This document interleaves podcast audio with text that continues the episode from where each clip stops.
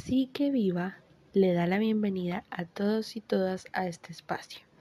Hoy abordaremos el tema de la ansiedad. Quisiéramos darle la bienvenida a la persona que hoy contará su experiencia. Bienvenida, Paula.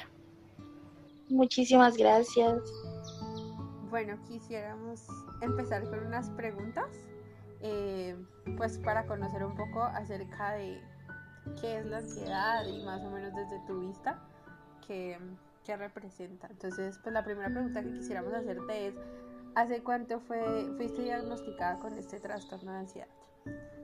Bueno, recuerdo muy bien que fue exactamente el 31 de diciembre del año 2018. Em, tuve la primera, la primera vez que tuve una cita con psiquiatría, me remitieron desde psicología. En ese momento estaba en un trabajo pues, psicológico pero ella quiso remitirme a, psiquiatría, lo vio necesario y pues ese día me hicieron el diagnóstico como tal del trastorno mixto de depresión y ansiedad con ansiedad predominante.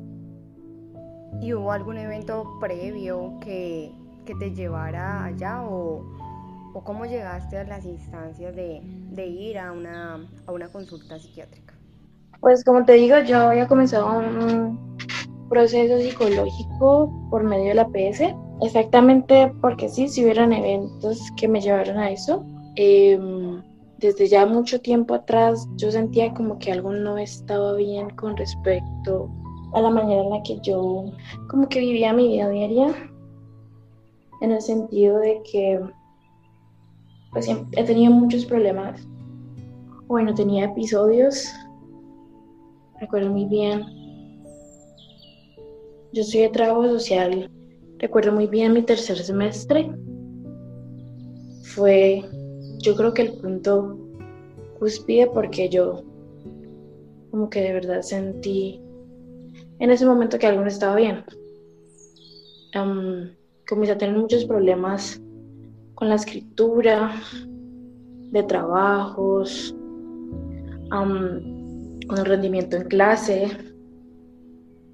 todo el tiempo sentía como que lo que como yo describía mi ansiedad, o así se la describía mi psiquiatra, era la sensación de angustia constante, como de que algo no está bien.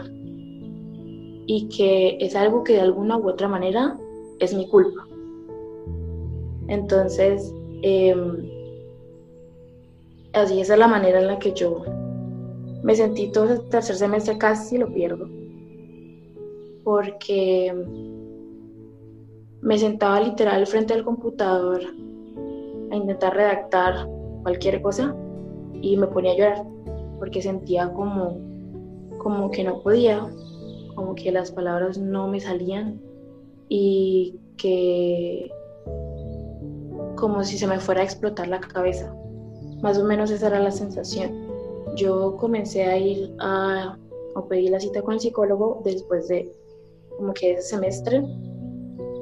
Primero comencé por medio de la universidad, pero no fue, digámoslo así, lo que yo diría como eficiente. En la universidad tengo una sola psicóloga y pues no, como que no sentí que podía tener un buen trabajo con ella directamente en la universidad. Entonces por eso opté de hacer ese trabajo desde la EPS. Entonces comencé en terapia psicológica y en terapia psicológica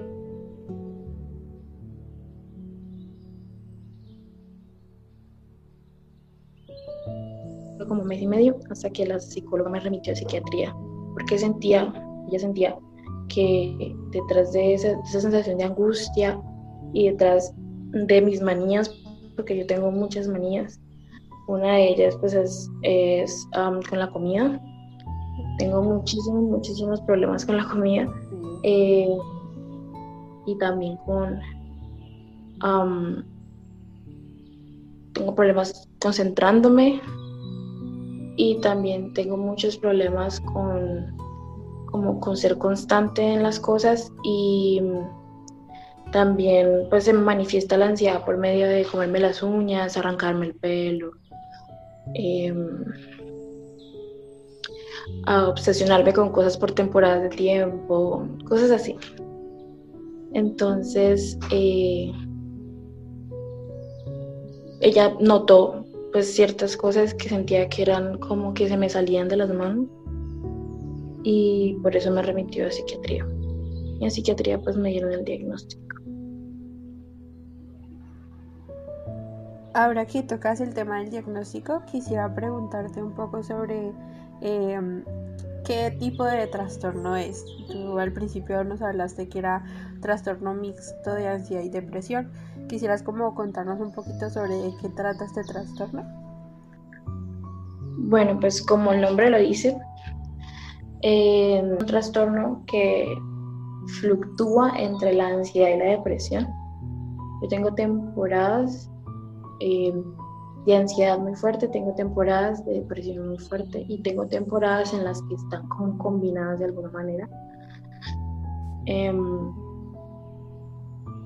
cuando me dijo el, el, el, psiquiatra que era ansiedad predominante, es porque em, tengo muchos síntomas que son característicos de la ansiedad y temporadas como cortas o comportamientos em, no tan predominantes de, pues, de ansiedad. Por ejemplo, em, me cuesta mucho realizar tareas cotidianas, em, tengo, tengo muchos trastornos del sueño, también tengo problemas como con eh, mi estado emocional es muy variante. Eh, tengo problemas de apego muy fuerte, también de irritabilidad cuando estoy en esos momentos de mucha ansiedad. Eh, también he tenido problemas con autolaceraciones. todo eso es como entre la ansiedad y la depresión. siendo la ansiedad pues como el punto como el pico más alto, por así decirlo. Pero básicamente mm, mi trastorno fluctúa entre ambas, entre ambas, em, entre ambos trastornos. ¿Y cómo este trastorno afecta en tu área familiar? Ya nos has hablado un poco sobre lo social, en tu área social y personal, pero quisiéramos saber más eh, en el área familiar cómo ha afectado este trastorno. Exacto, ¿Cómo, ¿cómo fue de pronto tu familia al decirle, eh, como ese primer encuentro del diagnóstico, ellos tal vez ya sabían, conocían, también, digamos, veían como tu comportamiento o fue algo totalmente nuevo, cómo fue ese conocer a, su hija, a su familiar, a, a esa Paula? Eh, con esta nueva condición que digamos ya tenía una un nombre y unas características pues como propias, por así decirlo. ¿Cómo fue todo esto? Bueno, yo vivo con muchísima gente. Somos como cinco personas en, la misma casa y em, mm, familiares que mantienen aquí mucho tiempo, así que en, en general somos como siete, ocho personas pues ellos ya notaban esos comportamientos, principalmente de mi lado depresivo. Em, lo que pasa es que cuando las personas no entienden muy bien por lo que uno está pasando, em, y más, pues digámoslo así, los papás, es muy fácil como el reproche. Entonces, pues, em, como les dije, me cuesta mucho hacer tareas diarias. Yo tengo que organizar me como que en todo, o sea, casi que poner alarmas para todo. Incluso, incluso, un ejemplo, em, tengo que poner una alarma para cepillarme, una alarma para em, si tengo que hacer algo muy importante en el día, tengo que como que poner una alarma o escribirlo en algún lado, em, que alguien me lo recuerde o que alguien me acompañe a hacerlo para evitar hacerlo sola. Entonces, cuando yo veía, o bueno, ven en general, que me cuesta mucho como que ser muy organizada o, o por ejemplo, que puedo durar periodos larguísimos acostada en la cama. Claro, para un papá digamos que eso es como frustrante, ¿no? Como que que su hija no hace nada, que su hija no, no se le da que tal tipo de comida, que no se baña, que esto, que lo otro. O sea, obviamente esas cosas para un papá, pues me imagino, ¿no? En general, que la preocupación pues a veces se demuestra por medio del reproche. Entonces era como que, pues al principio era eso, luego después cuando ya em, como que yo expuse que tenía algo, que era un trastorno, que me habían medicado, em, pues como comenzó como la duda de pero por qué, si a usted no le falta nada, si, tiene, si le hemos dado una buena vida, em, si me entienden como que eso es algo que solamente tienen, saben mis papás como tal y una prima, pero es como, como eso, como que no entiende muy bien por qué, a veces como que repiten ciertos estereotipos, como que la gente que tiene trastorno mental es peligrosa y bueno, cosas por el estilo. Básicamente eso es como, como lo que más he notado en la parte familiar.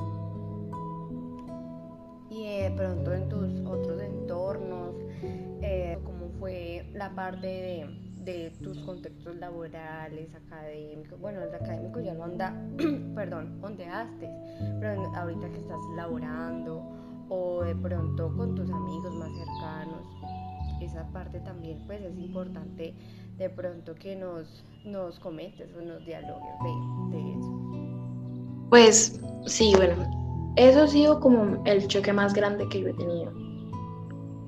El área laboral y el área como profesional, soy trabajadora social. Em, estoy cerca de graduarme. Em, yo me acuerdo, o sea, es un choque muy fuerte cuando se supone que tú trabajas en un área como el trabajo social, que es de orientación de personas, de alguna u otra manera, como que desde afuera se siente como que las personas que orientan otras personas no necesitan orientación o no tienen problema. Entonces, eh, obviamente eso no es cierto, pero es un choque fuerte porque um, hay momentos o he tenido crisis muy fuertes dentro de momentos en los que debería o se supone que debería estar bien porque estoy en medio de trabajo. Por ejemplo, eso me pasaba mucho en la práctica, donde tocábamos muchos temas y tratábamos muchos temas por los que yo misma había estado pasando o estaba pasando. Em, entonces era complicado, yo sentía, o por mucho tiempo me sentí bastante culpable por la sensación de que como que yo debería tenerlo todo resuelto porque era una trabajadora social y no, es, no era así. Entonces, ese ha sido uno de los choques más grandes que he tenido. También dentro del, área de trabajo, digamos ahora que no estoy ejerciendo como trabajadora social, estoy en otro tipo de trabajo, creo que suelo tener muchos problemas por cosas que se me pasan o hay días en los que, o sea, ir un día a trabajar cuando, cuando estás en medio de una crisis de depresión, eso es un deporte olímpico. o sea, eso simplemente es algo que obviamente uno no puede pedir una incapacidad por eso. mucho menos diciendo el trabajo, que te sientes mal y que no puedes trabajar. Pero, un ejemplo, pero es algo muy complicado, complicado y es muy complicado también. cuando yo tengo un trabajo, yo trabajo en un call center y es un trabajo muy repetitivo entonces estoy sentada todo el día haciendo llamadas, hago más de 300 llamadas en el día, siempre diciendo lo mismo prácticamente. Entonces, em, eso, estar en ese ambiente, estar allí sentada, em, me activa y me, o sea, como que me, me activa muy fácil la ansiedad. Yo me como las uñas a veces hasta el punto de sangrar, a veces me duele y no me doy cuenta. Em, o simplemente no, no, me hallo, no sé qué hacer. tengo, me da como mucho estrés, a veces simplemente estoy con mucha angustia y mi primer pensamiento es irme, pero obviamente uno no puede hacer eso en un trabajo. O sea, hay muchas cosas que chocan con, con esas situaciones o con esas sensaciones que le generan a uno los trastornos mentales. Eh, la ansiedad eh, eh, es, algo con lo que toca aprender a, como manejar y a controlar de alguna manera dentro del área laboral. Preguntarte, Paula, sobre cómo ha sido el proceso de entrar a, terapia, de tener este acompañamiento psicológico y psiquiátrico, cómo ha beneficiado para tu tu vida, y cómo ha sido ese proceso de, de una cosa es como manejarlo sola y otra cosa es permitir que profesionales te puedan acompañar en el proceso. Claro. Em, bueno, lastimosamente yo en este momento no estoy recibiendo ayuda psicológica por razones de tiempo. Em, estoy buscando alternativas, pero pues es complicado, pues la situación del coronavirus ha, limitado mucho como el acceso en general a muchas cosas que tienen que ver con, con las EPS y eso, y em, pues mucho más aún de salud mental. Estoy en este momento con la psiquiatra. Em, pues lo que lo malo bueno digámoslo así con respecto no sé si sea ella en particular o en general al tratamiento psiquiátrico es que pues no hay mucho momento de como de hablar no hay mucho espacio como de guía ella me pregunta o sea si estoy muy muy muy muy muy mal ella pues sí habla conmigo un poco pero no es lo mismo que una terapia psicológica para nada entonces, em, en este momento estoy principalmente pues con mis medicamentos y pues la verdad es que sí, sí hacen una diferencia. Y también cuando estuve con terapia psicológica hace una diferencia tener una guía,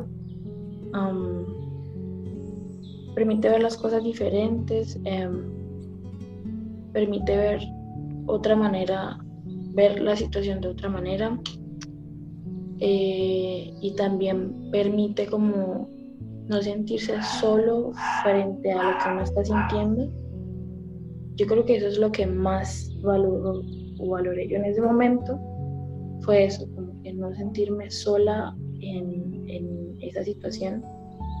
Porque pues al principio, cuando uno no sabe qué está pasando con uno, eso da mucho miedo simplemente uno se siente, yo me sentía súper, súper extremadamente anormal.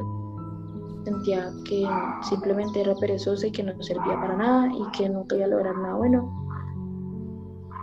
Em, y entonces, sí, sí siento que el proceso psicológico es muy necesario porque se necesita alguien. O sea, uno no, uno no se arregla un brazo roto solo, como al médico. O sea, se trata de, buscar una persona que de, verdad conozca bien eh, con respecto a cómo poder ayudarte. Me parece muy importante lo que menciona Paula porque pues también para todos los que nos puedan escuchar, digamos que siempre se recomienda que las terapias sean en conjunto, ¿no? Que tanto la parte psiquiátrica hace su trabajo a nivel de todo lo que hay que regular físicamente, pero también la parte psicológica es juega un papel muy importante porque ya es como eh, acompañar a la persona que en este proceso de, los medicamentos y su vida diaria pues pueda ser como algo eh, continuo, pueda ser más profundizado en cuanto a lo que ella pueda estar viviendo y los cambios que se puedan dar. Entonces sí es muy importante lo que dice Paula en cuanto a cómo las dos, las dos alternativas juegan un papel muy importante en el proceso. Exacto, y que tienen un acompañamiento fundamental para digamos, eh, este tipo de situaciones, no solamente la de Paula, sino demás que necesitan de, como por decirlo así, todo un equipo multidisciplinar para, o sea, que la persona realmente encuentre un bienestar eh, eh, holístico en su totalidad, por decirlo así. Y yo ahora que menciona Paula lo de los medicamentos, hace, pues me genera una duda, ¿hace cuánto los consumes? ¿Qué en, sí eh, te recetaron? ¿Cómo, ¿Cómo ha sido como ese cambio en cuanto a tu, eh, tu organismo aceptándolo o no el, el propio medicamento? Vale, bueno, lo del medicamento, pues no sé, a mí me parece chistoso, porque em, ha sido una montaña rusa. Yo tomo medicamentos desde, desde febrero del 2019 y desde ese, desde febrero del 2019 me lo han cambiado, me lo han cambiado cuatro veces. Em, porque pues por lo mismo que tú dices, no todos los cuerpos asimilan bien, no, no todos se, se acoplan a tus necesidades específicas. Yo tengo algo más que se llama fibromialgia, que es una enfermedad del sistema nervioso, está muy, muy, muy conectada con mi trastorno mental. Entonces, tanto para la fibromialgia como para el trastorno tengo receta de antidepresivos. Entonces, como a mí me diagnosticaron fibromialgia, después los antidepresivos que me estaban dando para, para, la, para la ansiedad y la depresión en general no me caían bien para la fibromialgia. Entonces, en ese momento, mi psiquiatra lo que hace o lo que ha intentado hacer es buscar un medicamento que se acople a ambas necesidades. Claro, y que es un continuo saber de esto sí, esto no, y sí, la evolución del cuerpo también, cómo lo asimilas y cómo respondes a ellos, es muy importante. Eh, sí, queríamos como ya la última pregunta para hacerte es como, ¿qué consejo le darías a una persona que pueda estar pasando por por ansiedad, no necesariamente que ya haya sido diagnosticada o que sí pueda haber sido diagnosticada, pero que se sienta como afín con los síntomas que, que de pronto haya podido escuchar. ¿Qué consejo le puedes dar a una persona que está iniciando en todo este proceso? Mi consejo, el primero sería que no lo normalicen. No sientan que son así ya, porque no es así no es normal em, sentirse de ciertas maneras, em, más que todo en situaciones en las que la ansiedad es muy caracterizada porque la intranquilidad es continua. Em, entonces uno no vive, o sea, uno no vive tranquilo. No siento que sea algo que se deba normalizar. Ah, no, es que yo sufro estrés, ah, no, es que así soy, no, es que yo soy así toda todo el tiempo toda estresada, no es que yo nunca tengo paz, o sea, no creo que es algo que se debería normalizar para nada. Em, y que siento que es algo que se debería comentar en el grado que sea, eh, simplemente para poder tener, como dicen ustedes, una guía. son, cosas, son cosas con las que uno puede llegar a tener, cosas que, las que uno puede aprender, cosas que uno puede manejar cosas que no puede em, como poner incluso a su favor. y siento que es algo que principalmente se debe hablar, hablarlo, hablarlo, hablarlo y pedir una guía, buscar ayuda profesional si es completamente necesario. Igual es, es, malentendido que los psicólogos son para em, cosas muy graves, gente que está loca, etcétera. Claro que no Em, de hecho, yo creo que todo el mundo debería tener terapia psicológica. Y pues es algo que em, nos permite tener herramientas que de pronto no se conocen por fuera por la normalización de ese tipo de cosas. Entonces, eso sería como el consejo que yo daría para alguien que esté pasando por algo similar.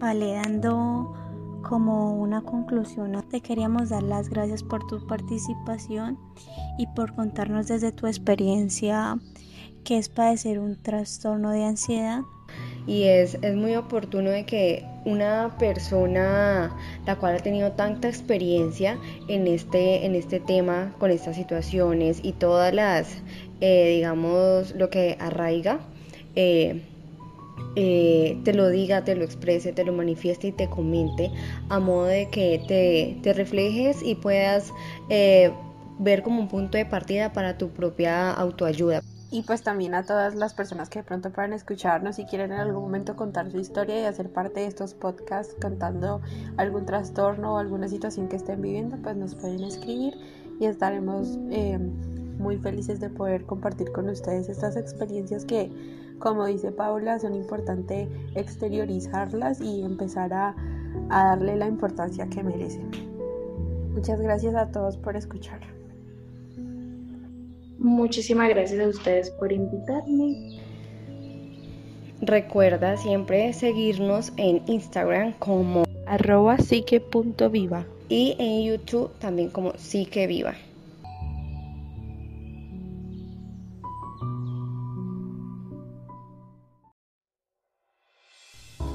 Sean todos y todas bienvenidos a este nuevo espacio con Psique Viva. En esta nueva oportunidad, en este capítulo, abordaremos el tema de la ansiedad en tiempos de confinamiento bajo la mirada de tres sujetos con diferentes edades para conocer cómo ha sido su experiencia durante el confinamiento y así poder reflexionar sobre nuestra salud mental. Sean todos bienvenidos, esperamos que les guste y cualquier inquietud al final del podcast. Para dar inicio a este tema, debemos comprender que la ansiedad se puede considerar un mecanismo adaptativo que nos pone alerta ante una situación potencialmente peligrosa para nosotros. Por lo que una ansiedad moderada nos puede ayudar a mantenernos concentrados y afrontar objetivos pero cuando el sistema de ansiedad se desborda, ya sea por factores estresores muy intensos o excesivamente continuos, como lo que estamos viviendo actualmente, debemos tener en cuenta que se podrá estar desarrollando sintomatología de un trastorno de ansiedad. Debemos entender que la sintomatología de la ansiedad se divide en dos, que son los físicos y los mentales. Dentro de los signos y síntomas que se pueden estar viviendo en esta época de confinamiento son signos y síntomas que tienen que ver con la ansiedad, como por ejemplo la sensación de nerviosismo, agitación o tensión, el aumento del ritmo cardíaco, la sensación de peligro constante, el pánico, eh, la sudoración, temblores, la preocupación actual, problemas para concentrarse, tener problemas para conciliar el sueño, de pronto estar padeciendo problemas intestinales, tener dificultades para controlar las preocupaciones, tener la necesidad de evitar situaciones que generen ansiedad y también puede haber una sensación constante de irritabilidad, enojo, Usualmente cuando presentamos síntomas de ansiedad podemos o no querer estar cerca de nadie o por el contrario querer estar cerca de alguna persona para sentirnos más seguros. En este momento de la pandemia muy probablemente por el encierro en el que se está viviendo eh, constantemente podemos estar sintiendo ganas de salir corriendo o tal vez al tener que salir a hacer alguna labor mucha ansiedad por tener que exponerte a la situación que se está viviendo actualmente. Queremos decir que todo esto hace parte del proceso que se está viviendo y que es normal sentir todo esto que estamos explicando, que son los signos y síntomas de la ansiedad. Pero es muy importante que cuando estos se salgan de control podamos buscar una ayuda profesional. A continuación, escucharemos los testimonios de las tres personas invitadas en el podcast de hoy en Psique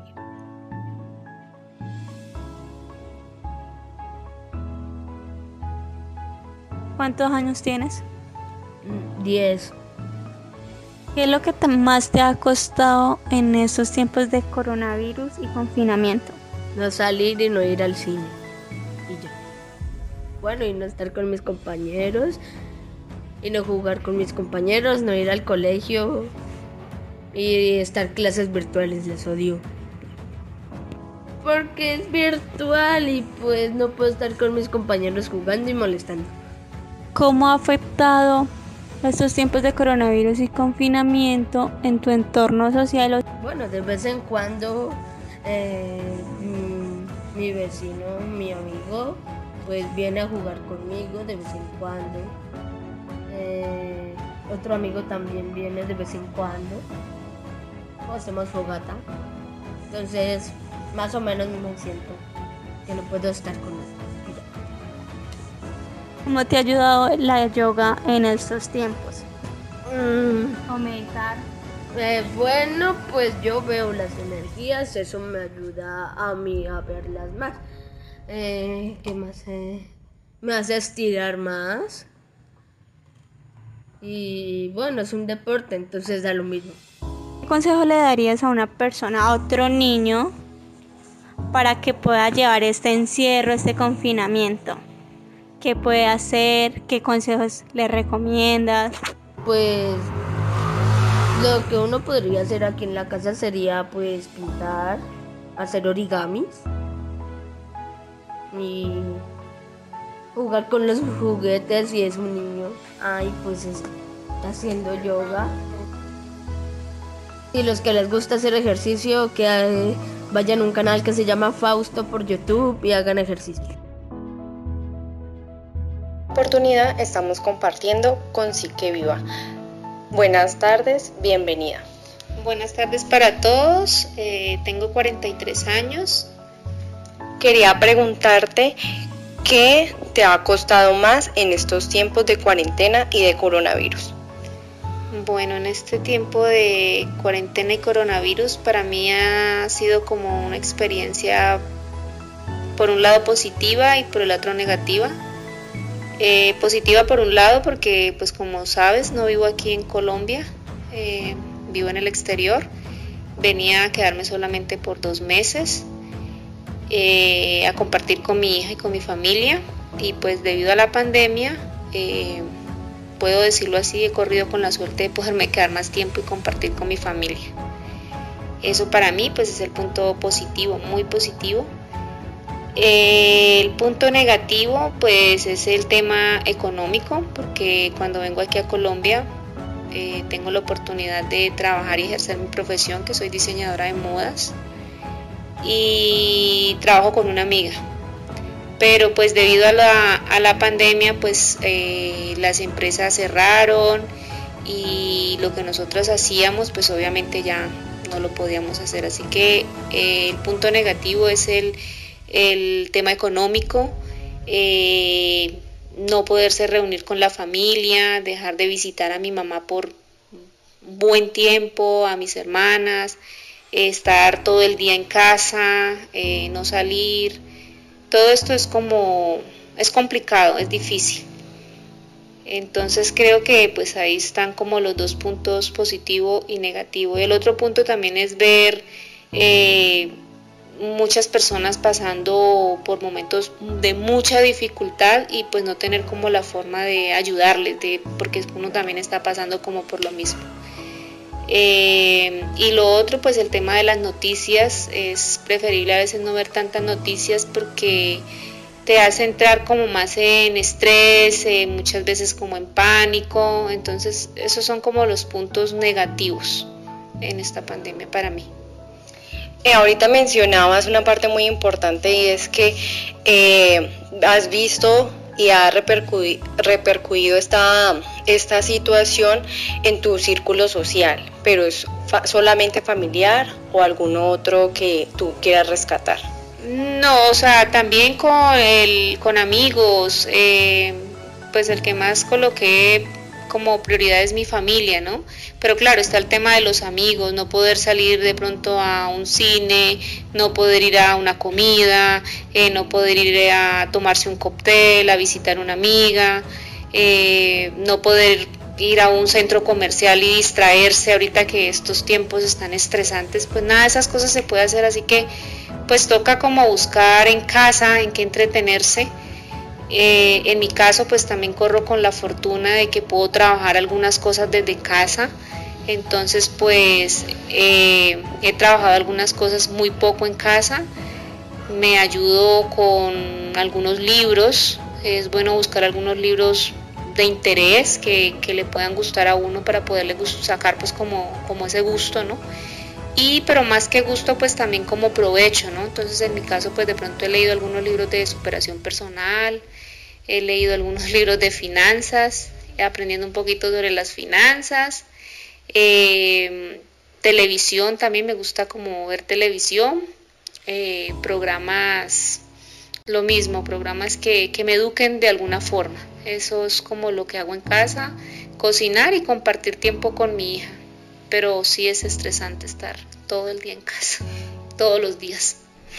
Bueno, ahorita también mencionabas muchas formas que te han ayudado a ti a sobrellevar esta situación en cuanto a actividades como diarias que has empleado y diferentes en algunas veces. Eh, aparte de estas, ¿algún tip, alguna recomendación o otra postura que le quieras dejar a otras personas que nos puedan estar escuchando para sobrellevar de una mejor manera esta pandemia? Bueno, yo pienso que para sobrellevar la pandemia o cualquier momento de dificultad que estemos atravesando, bien sea nosotros mismos o nuestra familia, una forma de, sobrellevarlo es tratar de tener siempre pensamiento positivo. Eh, no es fácil, pero hay que hacerlo, o sea, de alguna forma hay que tratar de, de bloquear el pensamiento negativo y reemplazarlo por uno positivo uno de esos tips de pronto lo que decía ahorita inicialmente es como no ver tanto la televisión y enfocarse como en noticias, porque las noticias todo el tiempo te están hablando del coronavirus, y lo que ha aumentado día por día, el desempleo, los robos, eh, las muertes, etcétera, etcétera. Entonces como ver noticias no es muy bueno. Ese sería como uno de, las, de los tips de pronto para, para tener una mente más poquito más relajada y no entrar tanto en pánico. Lo otro, pues tratar de buscar eh, libros que, que, nos gusten, que nos interesen, porque pues también toco coger un libro que de pronto lo voy a leer por leer, pues tampoco porque la mente va a estar completamente en otro lado y no en el libro. Buscar también, digamos, programas de televisión o películas que nos puedan ayudar también a sacarnos como un poco de, de esta realidad, ¿no? Yo diría que esos son como uno de los tips. Ahora, si tienes también mascotas, es importantísimo, para mí es importantísimo eso, poder jugar con ellos, eh, se puede salir con ellos a dar un paseito cortico, eso ayuda muchísimo, por lo menos a mí me ha ayudado un montón. Bueno, querida invitada, te agradecemos muchísimo por esta colaboración y querer participar en Hablando con Psique Viva. Muchísimas gracias.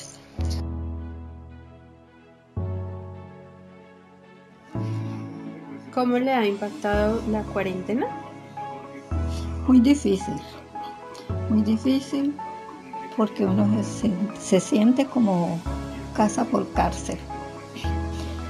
Eh, se siente limitado a todo, se siente limitado a las citas médicas, a hacer nuestras vueltas. Tengo 73 años y para mí, y creo que para las otras personas de mi edad, también ha sido muy difícil. Sí, muy triste, con una esperanza de ver si algún día pasará esto. Dios quiera que sea muy pronto.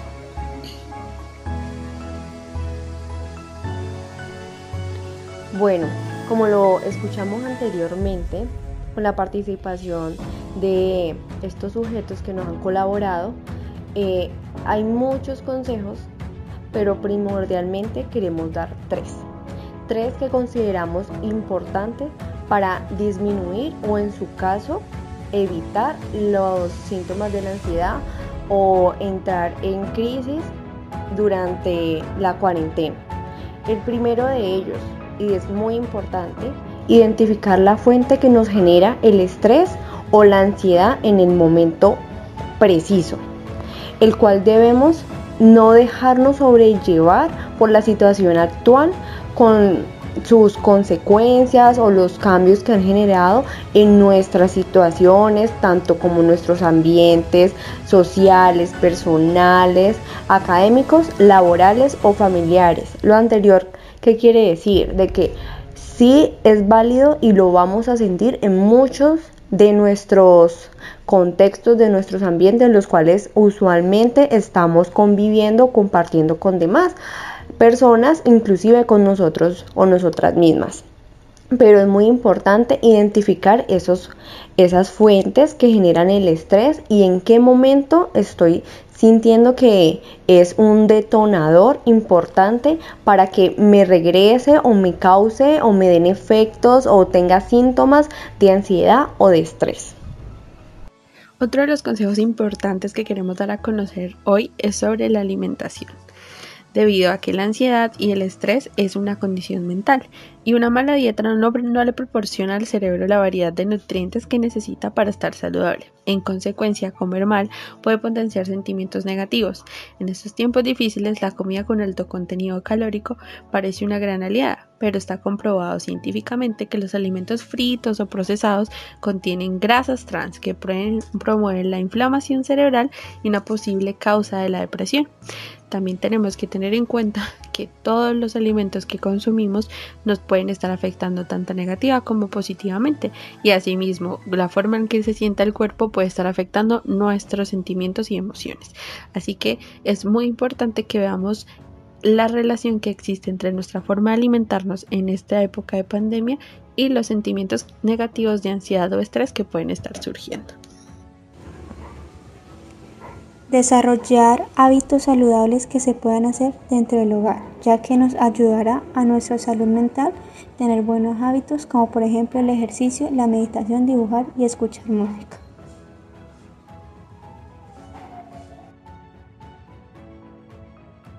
Queremos dar a conocer los números de las líneas de emergencia o las líneas que pueden ser utilizadas en esta época de pandemia dependiendo de la situación. Si la vida de una mujer, niña, niño, adolescente o persona está en peligro, hay que marcar el 123, que es el número de emergencias, o acudir al cuadrante policía más cercano. Es importante que en nuestra casa tengamos los números de los cuadrantes.